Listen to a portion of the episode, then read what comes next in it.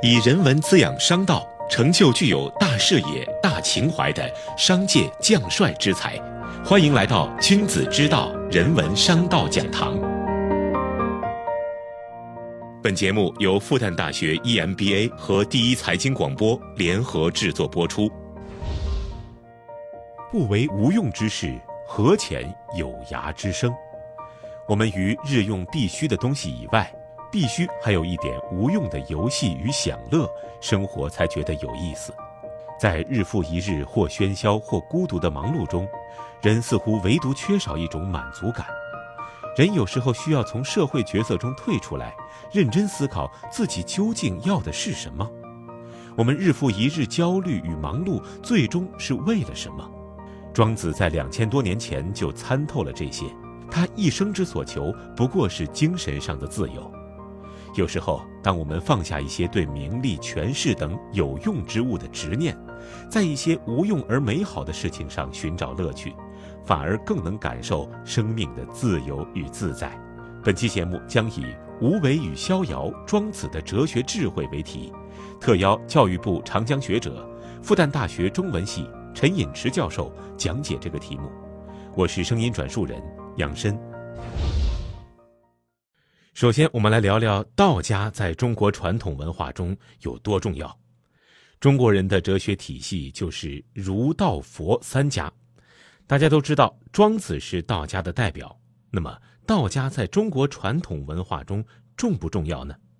我们需要在比较之中来观察。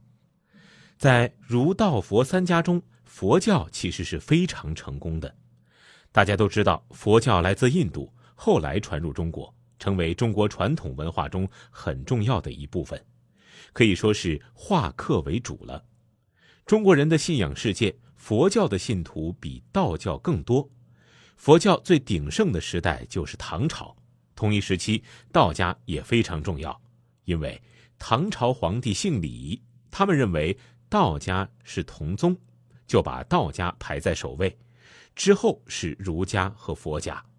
但即便是在唐朝，佛教的寺庙也比道观多，和尚也比道士多。这一点从统计数据上就能够看出来。虽然佛教如此成功，但中国真正本土原创的还就是儒道两家。我们可以用比较的立场去观察儒家和道家。在过去的半个世纪里，有两种说法比较流行。第一种说法是。儒道互补，相反相成。从个人来说，儒家是进取的、积极的；道家相对是谦退的。我一直说，儒家是做加法，道家是做减法的。两者落到某一个具体的人身上，往往是这样的：文人达则兼济天下，穷则独善其身。这个达就是发达，只能够在社会上发挥作用。而穷则是不得志的意思，对个人来讲是这样的。中国历史上一些重要人物都是如此，对整个文化脉络而言也是这样。儒道互补这个观点是有一定道理的。另一种说法是道家主干说，对于有和无的问题这一类的抽象哲学思辨，道家比儒家厉害得多。举个例子，大家都知道黑格尔，他是非常重要的哲学家。他就曾经说过，从哲学史来说，孔子是一个实际的世间智者，在他那里没有思辨的哲学，只有善良的老练的道德教训，得不到什么特殊的东西。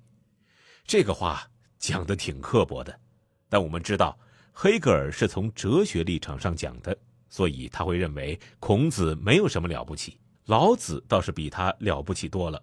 所以，对老子，黑格尔有很多分析；孔子则是一带而过。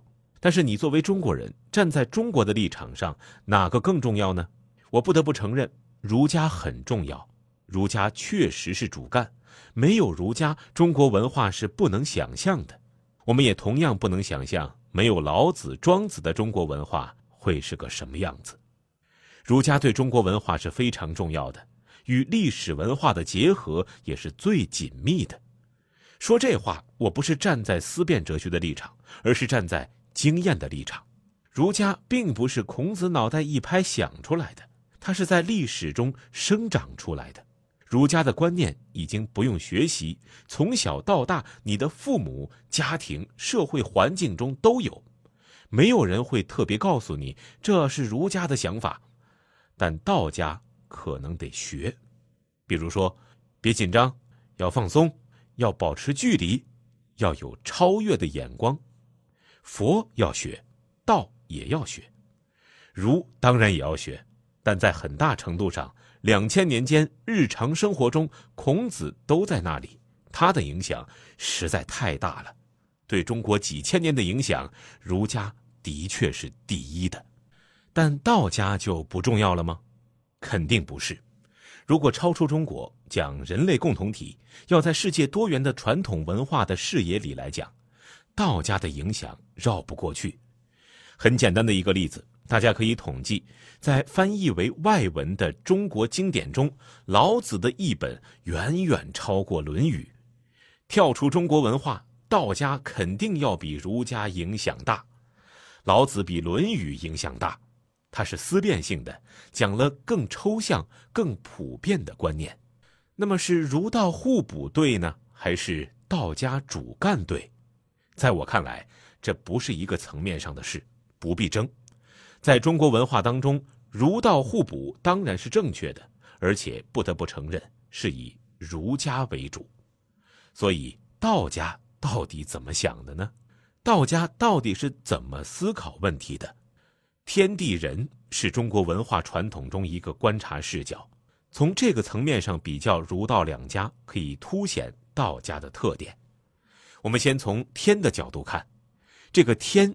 是对整个宇宙自然的看法，道家的视野要比儒家宽广很多。儒家观察的是中国文化的现实精神，是人事。孔子说：“鸟兽不可与同群，勿非斯人之徒与，而谁与？”孔子一生狼狈，周游列国，别人劝他隐退，他说：“我和鸟兽是无法在一起的，我是人。”他关注的主要是人。打开《论语》，你就可以看到：“学而时习之，不亦乐乎？有朋自远方来，不亦乐乎？人不知而不愠，不亦君子乎？”这些都是和人有关的，全是围绕人间社会的。孔子最重要的就是现世。你看道家，庄子打开第一句：“北冥有鱼，其名为鲲。鲲之大，不知其几千里也。化而为鸟。”其名为鹏，鹏之背不知其几千里也。怒而飞，其翼若垂天之云。鲲其实是鱼子，以前说鲲是大鱼，其实是不对的。庄子的话天南海北，讲到哪儿是哪儿。庄子把鱼子说的那么大，可见鱼有多大。他还说过，古老的大树以八千年为春，八千年为秋，树很长寿。而人只有百年之寿，儒家的观念主要是针对人间的，而道家，比如庄子，翻开书是一个很大的世界，而且是一个自然的世界。第一个角度是天，接下来是地，这里的地不是地理，而是人间的制度。儒家讲制度建设，注重秩序，而庄子是破坏制度的。他有一个很有名的篇章。外篇里的驱妾，这里面就讲每个人都会把钱放在箱子里，用锁链、绳子捆起来，很牢固。但这又有什么用呢？防小偷不防大盗，小偷打不开锁，大盗扛着箱子就走了。所以有时候一种制度可能是助纣为虐的。道家是要打破制度，甚至极端到无君。文学史上，竹林七贤之一阮籍曾经到一个地方去做官，他从来不理政务，到一个地方就把衙门的墙全部拆掉。中国原来的建筑是外面望不到里面的，你会觉得高深莫测。阮籍就是要把墙拆掉，大街上的人一眼就能看到大堂上的人。道家认为，把层层叠叠的建制拆掉，简单化，那就是最好的。再从人的角度看看道家的想法。从人的角度看，儒家和道家是非常不一样的。儒家很清楚，君君臣臣父父子子，要克己复礼，礼就是秩序，礼就是要强调差别的。儒家的人不是个体的人，是从关系来讲人。哈佛大学的杜维明教授曾简单扼要地指出，儒家看人是将人作为人际关系网络中的一个点，一提到某人就说他是谁的儿子、谁的父亲、谁的先生。道家不是如此，道家更多关心个人。儒家说杀身成仁，舍生取义，而庄子强调个人，认为保全自己的生命是非常重要的。儒家的逻辑是：你要完成自己的生命，有时候就得以死成就。只有死了以后，你才是人，因为你保守了作为人的那一点区别于动物而活着的东西，比如仁，比如义。但道家不这么想，道家认为，只有活着才是个人，死了就不是人了。在这里，我不是说儒家和道家哪一个是对的。只是希望通过对比，让大家看到两家背后的逻辑是不一样的。